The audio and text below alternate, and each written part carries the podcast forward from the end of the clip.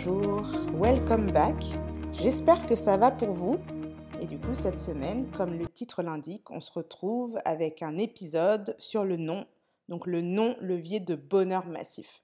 J'adore ce titre. Je ne sais pas pourquoi, mais j'adore ce titre. Il m'est venu comme ça d'un coup et je me suis dit que c'était parfait. Et j'ai aussi plein de choses qui me sont venues en tête. J'ai eu plein de chansons. On était sur du non, je ne regrette rien. Et aussi Megan Trainer avec la chanson My name is no, my number is no, etc. Mais je vais vraiment vous épargner une session de chant parce que je chante avec bon cœur. J'adore chanter, mais je, chante aussi extrêmement faux. Donc ce n'est pas le sujet du podcast. Donc on va vite fermer cette parenthèse. Et du coup, le nom, c'est souvent un sujet de frustration, c'est un sujet qui évoque le rejet. Euh, souvent, ce qu'on met derrière le non, c'est qu'on n'a pas eu ce qu'on voulait quand quelqu'un nous dit non. Quand on dit non à quelqu'un, on a la sensation potentiellement qu'on va vexer, etc. Mais là, euh, si on parle de bonheur massif, hein, de levier de bonheur massif, c'est vraiment du coup un non qui fait du bien, un non d'affirmation de soi et un non qui rend heureux. Parce que si on regarde même dans notre construction en tant que personne, on passe par euh, la phase du non, en fait, quand on est enfant. Vers les deux ans, on a cette phase où justement, euh, bah, l'enfant va dire non, non, non constamment. Et justement, je suis allée regarder une explication sur cette phase et j'aimerais vous partager deux extraits d'un article de, du site parents.fr là-dessus. Qui nous parle du non et euh, de ce qu'il y a derrière et de ce que ça représente en fait dans la construction d'un bébé, d'un enfant. Donc, dans l'article, on nous dit cette opposition, donc le non, est le signe d'une nouvelle maturité qui va permettre à l'enfant de sortir du statut de bébé. Cette période correspond à la naissance de l'identité de votre enfant. Désormais, il se nomme, revendique sa place et se différencie ainsi de l'adulte. Ces tentatives pour imposer ses choix personnels sont un premier pas vers l'autonomie et une façon très saine de construire sa personnalité. Donc ça, c'est un, un extrait. Il y a un deuxième extrait où une pédopsychiatre nous dit la phase du non est la prise de conscience de trois éléments par votre enfant. Le fait d'être un individu et de se ressentir comme tel, avoir une volonté différente de celle de ses parents, et enfin, le souhait de tester cette nouvelle autonomie. Ces noms sont donc énoncés sans discernement, donc c'est sa façon de prendre le pouvoir et d'en expérimenter l'étendue. Et j'adore justement du coup ce terme de prendre le pouvoir et expérimenter l'étendue. Parce qu'on se rend compte vraiment que dans cette phase du non, c'est vraiment une affirmation de soi, une affirmation de son identité. Et c'est une phase aussi qu'on retrouve à l'adolescence, quand il y a un petit peu de rébellion, qu'on commence à dire non, etc., qu'on s'émancipe de l'autorité des parents. Et finalement, même à l'âge adulte, on se rend compte que c'est quand même toujours un sujet de crispation. Et ça devient plutôt le contraire, que c'est difficile de dire non. Là où quand on est plus jeune, bah, potentiellement on a ces phases où on dit un peu non à outrance et comme ils le disent un peu sans discernement pour tester les limites, bah, à l'âge adulte, là où on pourrait reprendre son pouvoir quelque part et l'utiliser à bon escient, ça devient compliqué parce qu'on a peur de vexer. Donc là, le but, c'est vraiment qu'on se recentre et qu'on reprenne un peu les bons côtés du nom, les noms qui font du bien.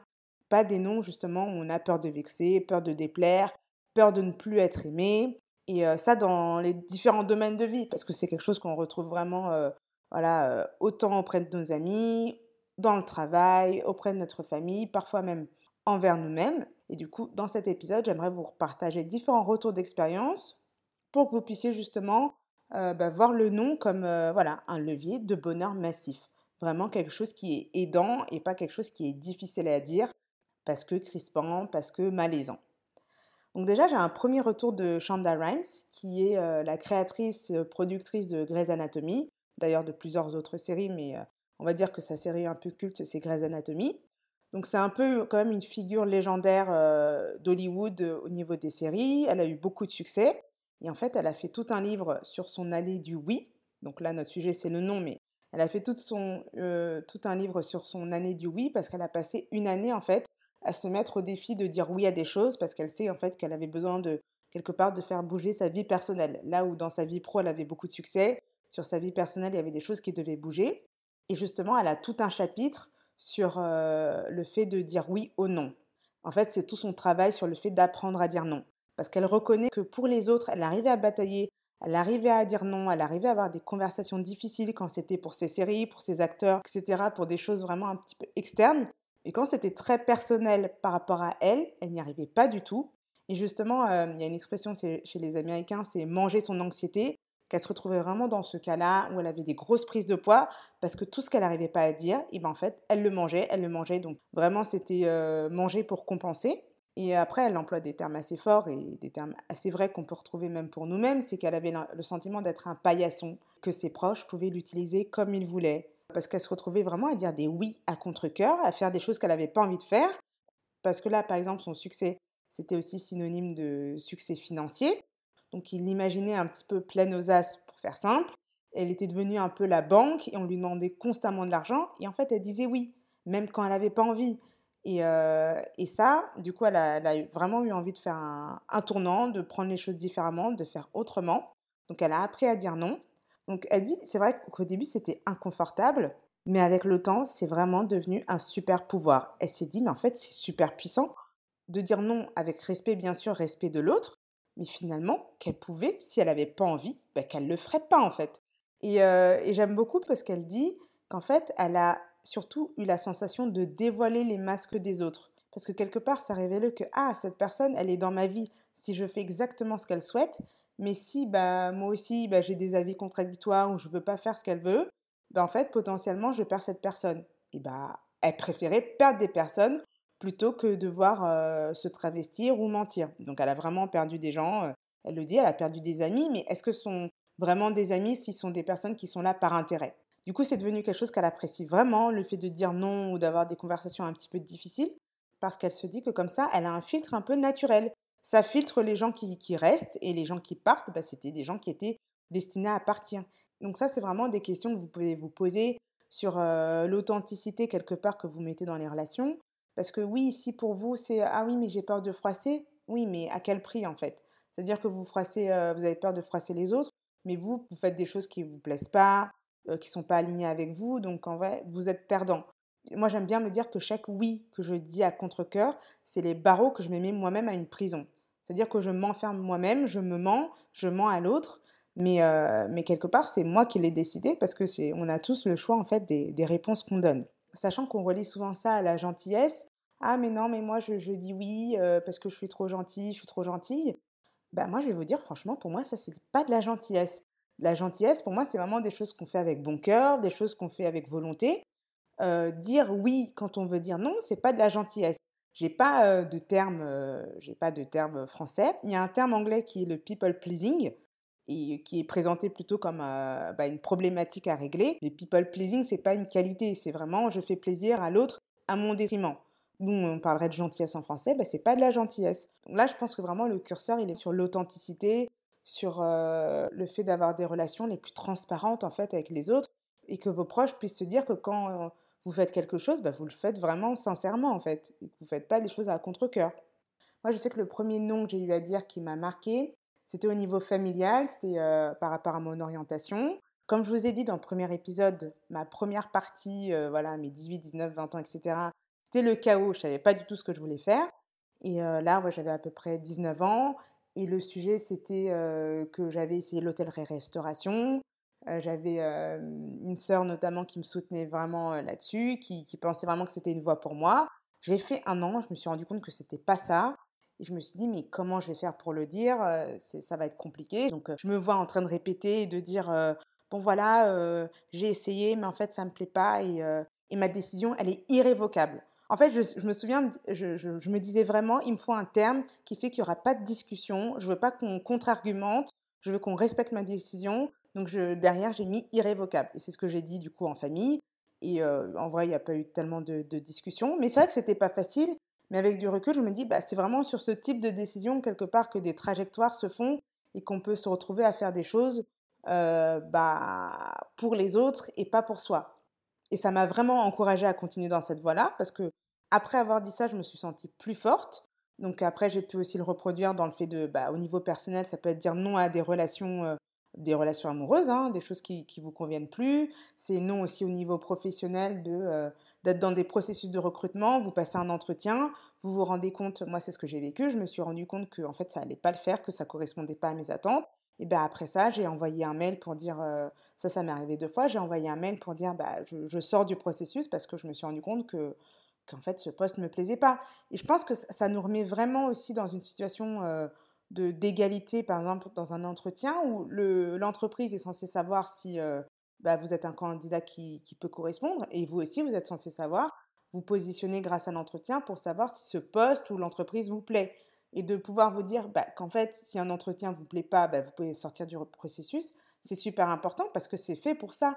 Et ça nous remet vraiment aussi à, égalité. C'est pour ça qu'il y a vraiment cette notion de, pouvoir dans le nom, parce que pouvoir dans le sens capacité à faire des choix. Donc ça, c'est vraiment important à garder en tête. Et ça, du coup, dans tous les domaines de votre vie. Et aussi voir le niveau d'impact. Parce que ça peut être le petit nom de bah, j'ai pas envie de faire cette soirée entre amis, non qui a un impact différent, qui est non, j'ai pas envie d'être dans cette ville. Par exemple, si vous vous rendez compte que vous aimez pas Paris, ou vous aimez pas l'île de France, vous aimez pas la région où vous êtes, au non à cette relation, etc., etc. Et là, ça a beaucoup plus d'impact de rester en fait alors que le cœur n'y est plus. Après, il y a un exemple aussi que j'aime beaucoup avec Steve Jobs et Apple. Parce que Steve Jobs, du coup, si on se rappelle, il a été écarté d'Apple pendant à peu près 12 ans. Et en fait, quand il est revenu, il a trouvé que c'était le bazar et il a fait un gros travail de focus. Il a donné trois priorités. La troisième, c'était sur le marketing, de vraiment remettre euh, l'identité d'Apple en avant, les valeurs.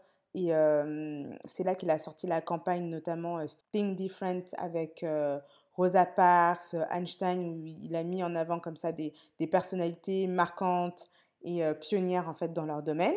Il a travaillé aussi en deuxième priorité sur la logistique, l'innovation, la distribution. Mais sa première priorité, ça a vraiment été de travailler sur la gamme de produits parce qu'il s'est rendu compte que c'était le bordel. Quand il posait des questions sur quel était le sens en fait de tous les projets proposés ou la cohérence entre les projets proposés, eh ben, les, équipes en fait savaient pas lui répondre. Donc il s'est dit si nous en interne on ne sait pas y répondre, ça veut dire que c'est pas clair pour les clients et on n'est pas bon. Donc en fait, il a fait un gros travail là-dessus. Ils ont fait euh, tous ensemble un, travail là-dessus et ils ont coupé 70% de la gamme de produits d'Apple. Donc ils ont dit non à 70% des produits proposés et il a dit on se concentre sur 30%. Ces 30%-là qui ont du sens et on fait mieux, on fait du qualitatif et on fait du focus. Et euh, là, c'est vraiment, ça, ça rejoint un petit peu la règle du 20-80, la loi de, Pareto, qui nous dit euh, que c'est intéressant de se concentrer sur 20% par exemple de nos actions qui génère 80% de nos impacts. Et ça, parfois, c'est quelque chose où on a du mal à faire en disant euh, oui, on a envie de faire plein de choses, etc. Bah, faire plein de choses, parfois, ça veut dire un petit peu s'éparpiller et on peut se retrouver un peu dans le cas de je fais tout, mais je fais rien.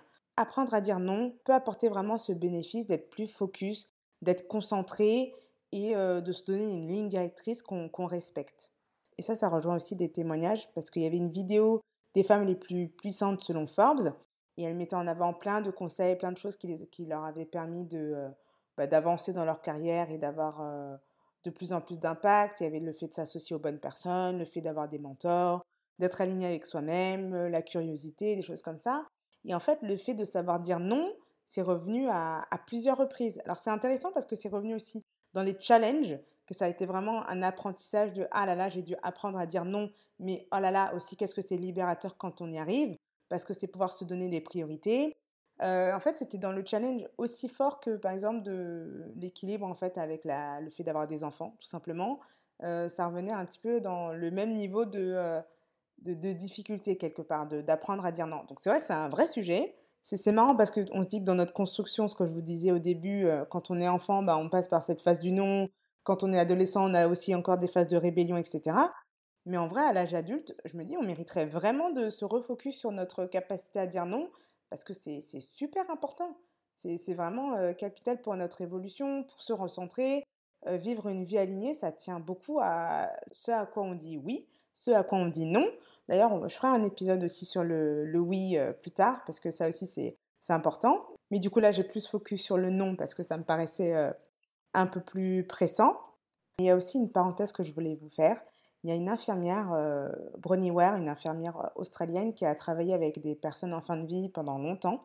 Et elle a écrit un livre qui s'appelle euh, Les cinq plus grands regrets des, des, mourants, donc des personnes en fin de vie. Et dans ces cinq regrets, il y a J'aurais aimé avoir eu le courage de vivre la vie que je voulais vraiment, pas celle que les autres attendaient de moi. En deuxième, j'aurais dû travailler moins. Le troisième, j'aurais aimé avoir le courage d'exprimer mes sentiments. Le quatrième, j'aurais aimé garder contact avec mes amis. Cinq, j'aurais aimé m'accorder un peu plus de bonheur. Et en fait, le premier, du coup, le courage de vivre une vie que je voulais vraiment, pas seule que les autres attendaient de moi, bah, ça rejoint un peu notre capacité à dire non. Je, ferai aussi un épisode là-dessus, mais pour vous faire un, peu en synthèse, voilà, la capacité à dire non, ça, bah, rentrait dans ce premier regret. Le courage d'exprimer les sentiments aussi, le courage dans le sens, le courage d'avoir des, des, discussions un peu compliquées, mais aussi bah, de pouvoir dire je t'aime à quelqu'un aussi tout simplement. Et s'accorder un peu plus de bonheur, pareil aussi là, ça rejoint aussi la capacité à dire non et aussi la capacité à dire oui. En fait, c'est pour vous dire que les oui qu'on dit un peu à contre-coeur, on n'a pas trop envie, on peut avoir l'impression que c'est un peu anecdotique. Bah, en fait, quand on les met bout à bout, c'est pas anecdotique et c'est comme ça qu'on se retrouve potentiellement avec le premier, en fait, le premier regret là de euh, j'ai eu la sensation de vivre la vie que les autres voulaient. Mais parce que oui, en fait, ça veut dire que vous faites passer les autres avant vous si vous vous retrouvez le plus souvent à dire oui alors que vous voulez dire non. Euh, je dis pas euh, que voilà, il faut toujours faire, enfin, J'allais dire, je dis pas qu'il faut toujours faire ce que vous voulez. En fait, si, c'est ce que je dis. Mais non, en fait, c'est pas. En fait, c'est dans le sens que bien sûr, peut y avoir des compromis. Euh, de temps en temps, on peut vous dire bon bah je le fais vraiment pour cette personne parce qu'elle me tient à cœur. J'avais pas trop envie, mais je le fais pour elle.